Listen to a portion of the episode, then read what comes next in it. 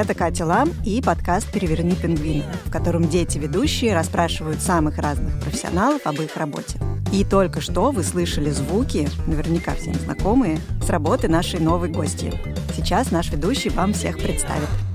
Привет, меня зовут Георгий, мне через неделю 11 лет. И у нас в гостях пилот Олеся Шалаева. Здравствуйте. Здравствуй, Георгий. Здравствуйте. Я даже не знал, честно говоря, то, что бывают э, пилоты женщины. Да, действительно, для многих это является неким открытием и сюрпризом, что девушки пилотируют э, большие самолеты и большие, и маленькие, в принципе. Но так оно и есть. Круто.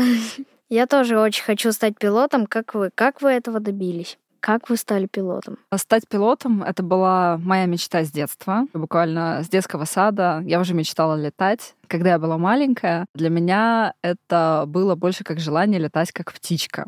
Потом, а, по мере становления более взрослым человеком, а, я поняла, что именно хочу управлять авиационной техникой. Вообще управление любой техникой меня очень сильно всегда притягивало. Всегда было очень интересно смотреть, как работают водители, как переключают ручка скоростей, да, вот у водителей которые в автобусах, в трамвае всегда смотрела. И мечтала, что когда-нибудь я также буду управлять самолетом. Потом, позже, я отучилась э, в летном училище, Краснокутское летное училище гражданской авиации. Училась я там три года. И уже по окончанию этого летного училища, пройдя определенные курсы еще дополнительно, я уже трудоустроилась в авиакомпании, в которой я сейчас работаю. И mm на данный момент я уже занимаю должность командира воздушного судна. mm А чем отличается пилот от командира? Командир воздушного судна — это тот же пилот, то есть, как зачастую многие считают, что должность командира называется первый пилот. Нет, такого нет. То есть командир воздушного судна и второй пилот. Раньше еще в составе экипажа летали а, штурманы, бортинженеры, бортрадисты, но по мере усовершенствования авиационной техники самолетов эти должности больше не так актуальны, и поэтому сейчас в кабине пилотов находится всего два пилота, и в пассажирском салоне бортпроводники. А чем отличается работа второго пилота и командира экипажа? Обязанности второго пилота, они особо не отличаются. Вопрос другой в том, что командир воздушного судна — это, как правило, более опытный пилот. И по юридическим документам командир воздушного судна несет ответственность за все. А второй пилот также пилотирует самолет. То есть э, рейс выполняется таким образом, что в одну сторону летит один пилот, как пилотирующий, в другую сторону mm-hmm. летит уже второй. Но если присутствуют сложные метеоусловия, такие как сильный порывистый ветер, либо если полоса чем-то покрыта, например, лед или снег, и в таких случаях на второй пилота накладываются ограничения, тогда пилотирующий пилот только командир. Mm-hmm. А как из второго пилота становится командиром? Второй пилот может стать командиром воздушного судна, если он налетает как минимум полторы тысячи часов. Как правило, этот показатель разнится от двух до двух с половиной тысяч часов. Второй пилот сдает очень-очень много экзаменов до того момента, когда его пригласят на специальный полнопилотажный тренажер. Это тренажер, который полностью... Вот он выглядит как самолет. Если от самолета взять, отрезать кабину и поставить ее на платформу, которая двигается, вот mm-hmm. как в трансформерах это похоже, там пилоты проходят проходят свою тренажерную подготовку. И в течение четырех дней специальные инструкторы смотрят на работу второго пилота, когда любая из систем самолета начинает работать неправильно или ломается и нужно во время полета с ней справиться. Это различные отказы, пожары, всякие вынужденные посадки, которые ему будут включать на этих тренажерах. И они смотрят, как работает второй пилот, как он справляется со своим психоэмоциональным напряжением, как он работает с другим вторым пилотом, как он себя показывает. И потом уже а, выносят вердикт, допускают его или нет до стажерских полетов с инструктором. И только после того, как он опять сдаст теоретические экзамены, пройдет необходимые проверки на самолете прям в рейсах с инструкторами, экзаменаторами, экзаменаторами. Только после этого компания даст добро на то, чтобы он стал командиром. Понятно. С чего начинается подготовка к полету? Подготовка к полету начинается с анализирования различной информации, которая будет необходима, во-первых, для принятия решения на вылет, и в первую очередь экипаж анализирует погоду. Но они же летают в любую погоду, да? Нет. Если туман, если очень плохая видимость, экипаж не может взлететь. То есть mm. просто самолет будет стоять на взлетно-посадочной полосе, и экипаж не будет видеть даже куда им рулить. То есть там ни огней не будет видно, ни разметки на полосе. И это очень сильно просто скажется на безопасности выполнения этого взлета и посадки в том числе. И у самолета есть ограничения даже по ветру. И если вдруг ветер настолько сильный, что они не смогут нормально взлететь и оторваться, то тогда принимается решение о переносе вылета. А зимой порой самолет очень быстро начинает покрываться снегом, льдом. Это очень опасно для взлета. И порой экипажи даже переносят вылет по этой причине. Просто если самолет будет покрыт льдом, он не сможет взлететь. И иногда даже, может быть, ты встречал зимой, когда приезжают машины и поливают самолет. А, да. Это противоблинительная обработка. В общем, очень много нюансов. А что еще вы должны проверить перед полетом? Перед полетом мы также проверяем состояние самого самолета. Командир, он ходит, досматривает сам самолет, в порядке ли колеса, контролируется заправка топливом и еще очень-очень много технических деталей. Понятно. А, Гош, а хочешь, мы сейчас с тобой инсценируем разговор пилота в кабине в процессе выполнения взлета. Давай. Вот смотри, тебе текст, назовем его чек-лист. Это на нашем на профессиональном сленге. И сегодня ты будешь за командира. Хорошо. Check engine stabilized.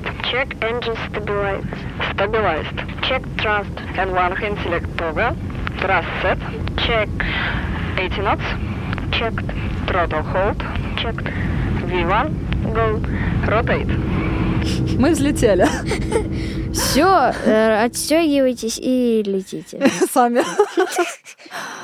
Олеся, а можете пояснить, что это за чек-лист? Это команды пилотов, и ответы друг другу на определенные режимы, которые задаются на взлете. Мгм. То есть, когда ты дал команду Check Engine Stabilized, в этот момент ты выводил рычаги управления двигателем. Мы с тобой проверили, что они стабилизированы. Далее я тебе дала ответ N1 Hand Select Toga и Set. Это значит, что у нас режим работы двигателя вышел на взлетный режим, и у нас установлена взлетная тяга.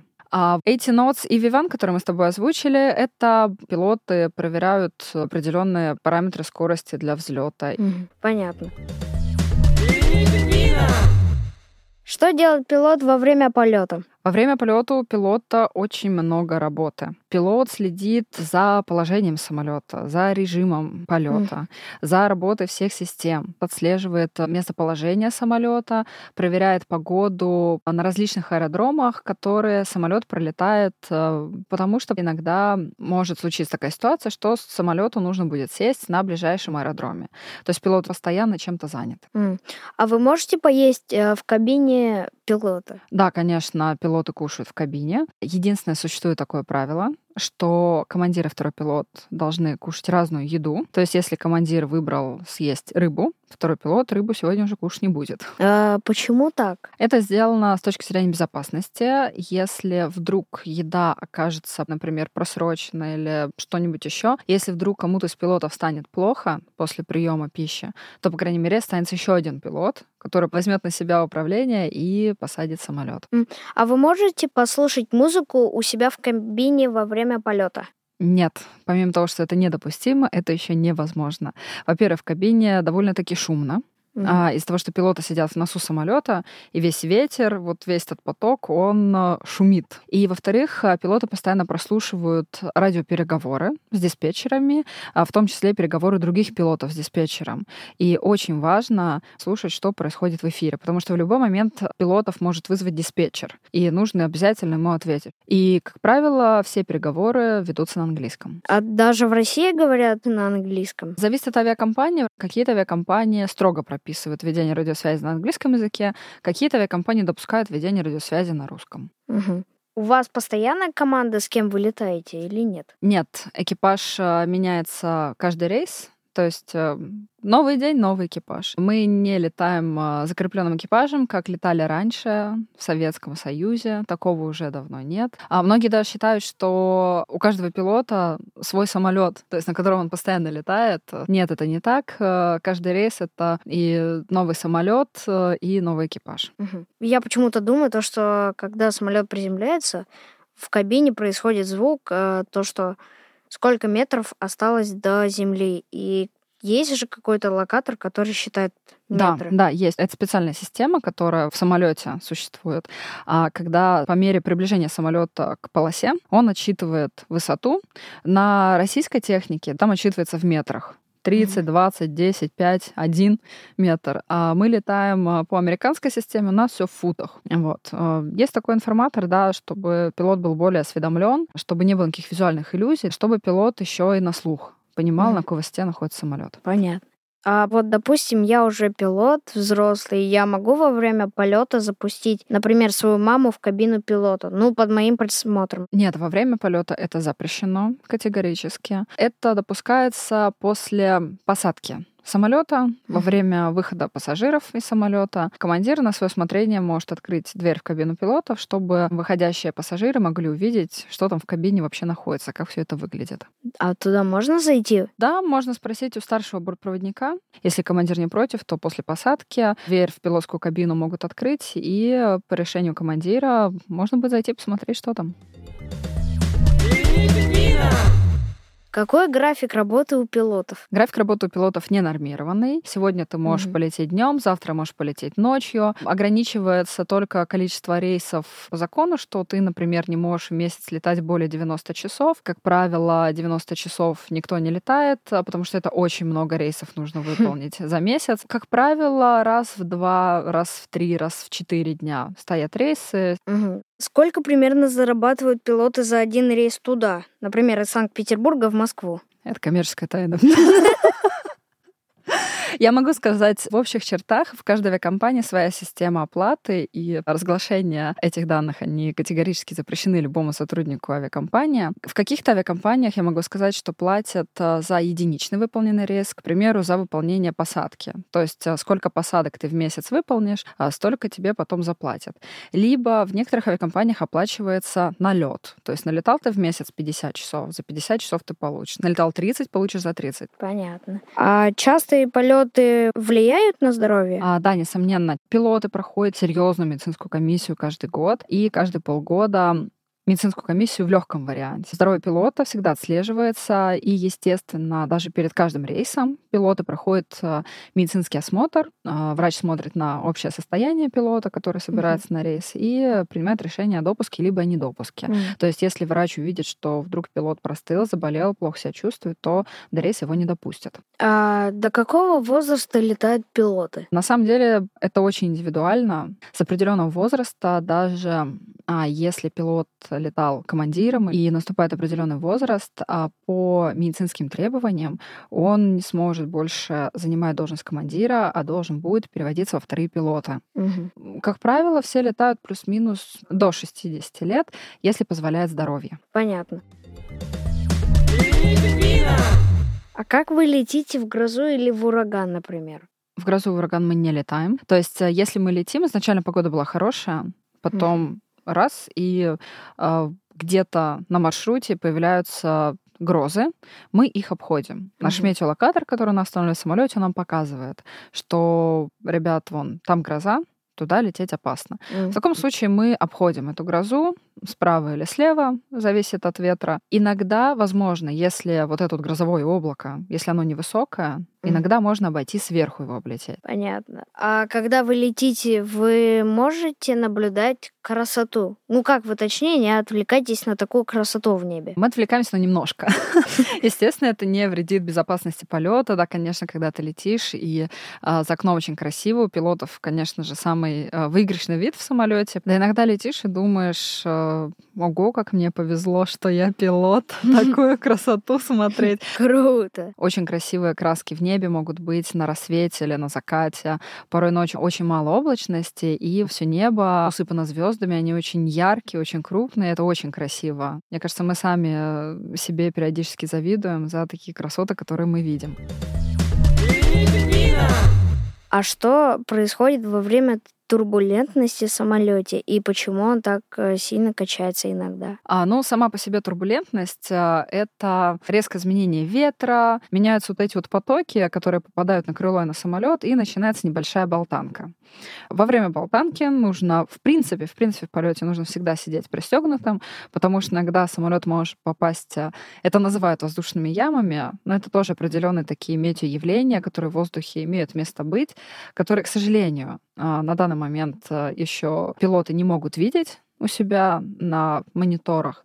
А, но такое иногда бывает, что самолет и попадает в зону сильной болтанки. А насколько может быть опасна турбулентность? А вообще, как правило, турбулентность сама по себе не очень опасна. Она больше опасна для пассажиров, которые будут не пристегнуты. Если вдруг самолет очень сильно тряхнет, э, кто-то может подлететь прямо в потолок. А, такие случаи, конечно же, были.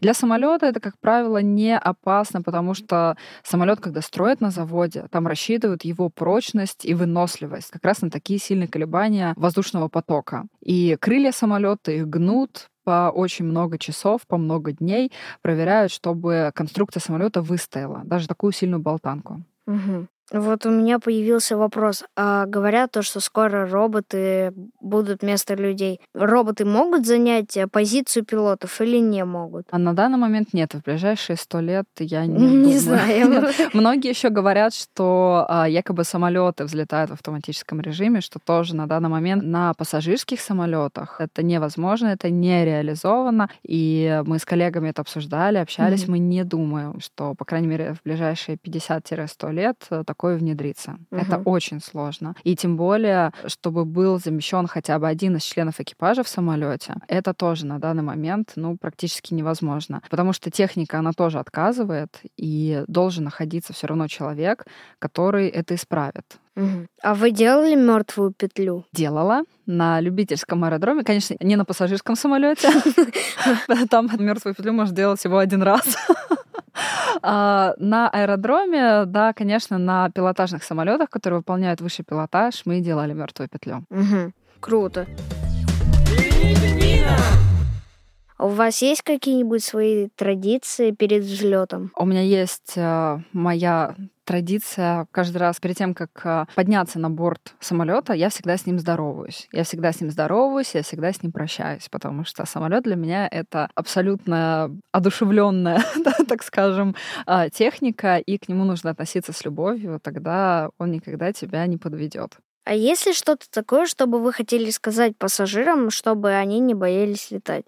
Я им скажу не бояться летать на самолетах, потому что самолет это самый безопасный вид транспорта, и летать это прекрасно. Если люди боятся летать, я бы им посоветовала съездить в аэроклуб и полетать на маленьком пилотажном самолете с инструктором, чтобы им показали, что самолеты это безопасно и очень здорово. А я бы от себя, наверное, добавила парочку лайфхаков, которыми я сама пользуюсь, когда летаю, чтобы полет а, прошел еще комфортней. Во-первых, я всегда беру с собой большую бутылку воды, чтобы постоянно не дергать, не вызывать, налейте мне воды, налейте мне воды. У меня будет своя бутылка, а также беру с собой термос.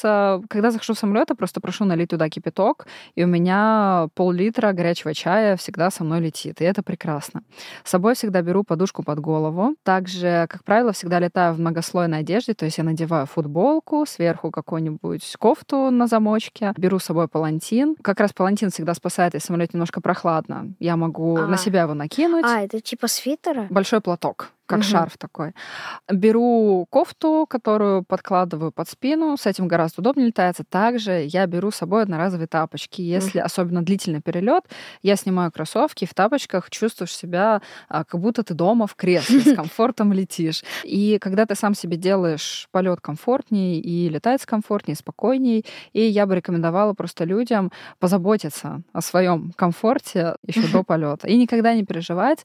А, в самолете всегда сидят профессионалы в кабине, угу. пилоты все профессионалы своего дела, все проходят постоянно подготовку. И э, самолет на самом деле считается самым безопасным видом транспорта. Угу. Пилоты всегда к всему готовы и отвечают за безопасность всех на борту. Слушатели, которые все-таки боятся летать на самолетах, посидите на дорожку, и вам будет легче. Да.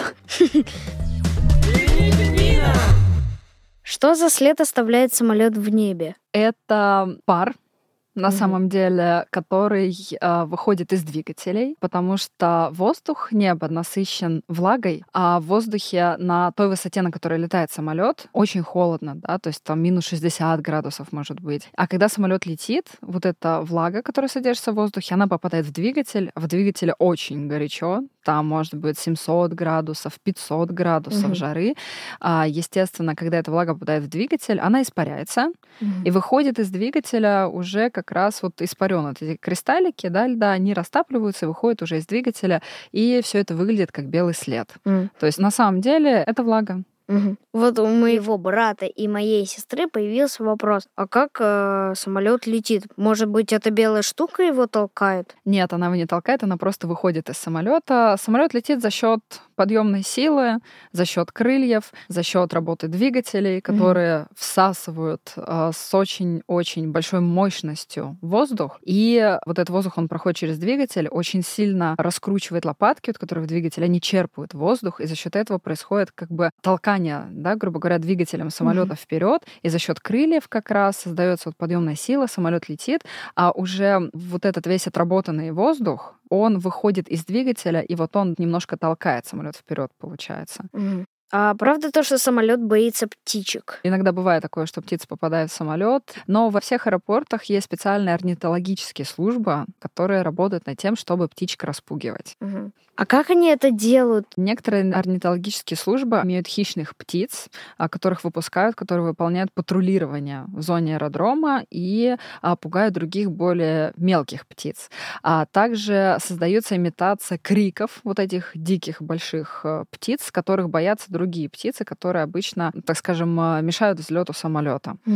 Внимание, дисклеймер, ни одна птичка в этом а, подкасте не попала в самолет. А какие уроки нужно знать, чтобы поступить в пилоты? А самые основные предметы, которые помогут при поступлении, это математика, то есть алгебра, геометрия, физика, английский язык, физкультура и русский язык. А есть летное училище для таких же, как меня? Примерно с 11 лет туда берут. С 11 лет, к сожалению, не берут в летное училище. Можно поступать после окончания школы. Но я знаю детскую авиационную школу «Авиатор», где готовят э, как раз детей к поступлению в летное училище. Знакомят с профессией пилота, много рассказывают про самолеты, про основные законы пилотирования, управления самолетом. Внимание, это не реклама. Не реклама. А на каких пилотов учат в училищах? В летных училищах учат на гражданских пилотов, либо на военных. На гражданских пилотов, соответственно, по окончанию летного училища ты получаешь лицензию коммерческого пилота. И с этой лицензией ты потом можешь трудоустроиться в авиакомпанию, чтобы возить пассажиров, либо грузы, работать в гражданской авиации. А есть такой миф, то что чтобы поступить в пилоты, ты не должен вообще делать татуировки. Это правда? Татуировки допустимы, но они должны быть не более 10 сантиметров. А что вообще самое сложное для вас в работе? Ничего. Как вставать рано утром в 7 утра? А, Единственное, да, возможно, это ранние подъемы и ночные долгие перелеты. Потому что все-таки наш организм спрограммирован так, что ночью ему нужно спать, а когда ночью тебе нужно работать, э, нужно, конечно, определенные усилия к себе прилагать, э, чтобы четко работать. А что вы тогда больше всего любите в своей работе? Больше всего люблю свой любимый самолет, на котором я летаю. Да и, в принципе, свою работу. Люблю полеты, люблю это ощущение управления именно техникой. Для меня вообще в моей работе все прекрасно. Это мои коллеги, это наши любимые пассажиры, весь наземно обслуживающий персонал. У меня очень много друзей, на самом деле, которые работают в авиации. Работают инженерами, техниками, инженерами-авиониками. То есть кто занимается авионикой самолета, это как раз вот электронные мозги, так скажем, самолета. Они этим занимаются. И очень много различных специальностей, событий, которые связаны вот с авиацией. И всегда, конечно, приятно, когда тебя на перроне встречают с улыбкой твои друзья. А как раз эти сотрудники, которые, может быть, э, ты встречал, когда самолет прилетает, он заруливает на стоянку, его встречает сотрудник с такими палочками, он его А, заводит. я вот на знаю, я как раз, когда я был в Турции, я представлял себя этим человеком.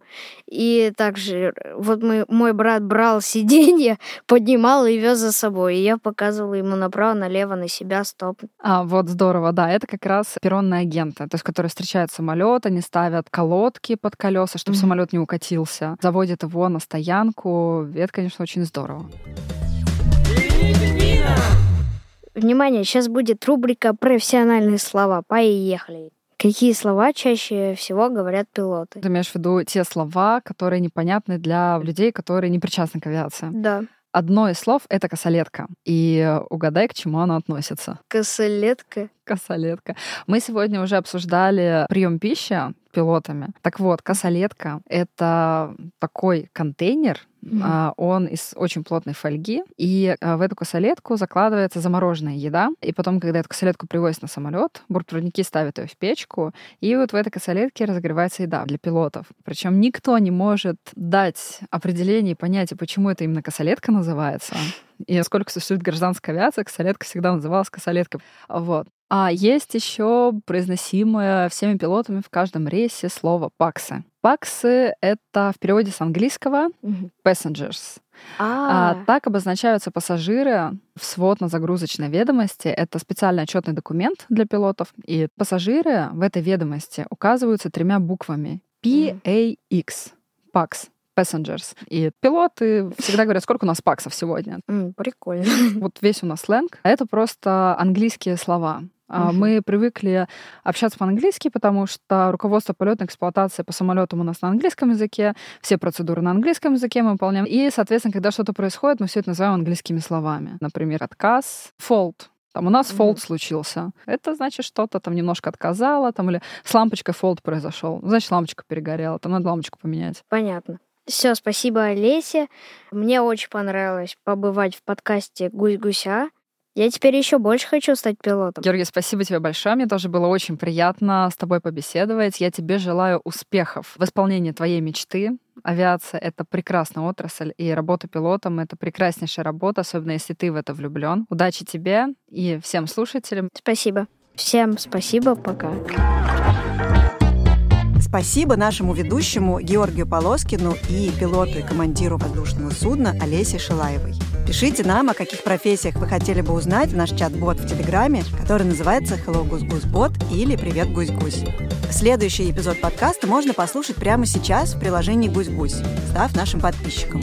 А через две недели эпизод станет бесплатным в Гусь Гусе и появится везде, где вы привыкли нас слушать. Пожалуйста, ставьте нам оценки, оставляйте комментарии в разных приложениях, рассказывайте о нас друзьям и знакомым. И спасибо всем, кто работал над этим выпуском. Звукорежиссеру и композитору Жене Миневскому, выпускающему редактору Лизе Марантиди, продюсеру Али Буслаевой, расшифровщику Кириллу Гликману, фактчекеру Алексею Бороненко и студии «Резонант Артс». Меня зовут Катя Лам. До скорого! Vida.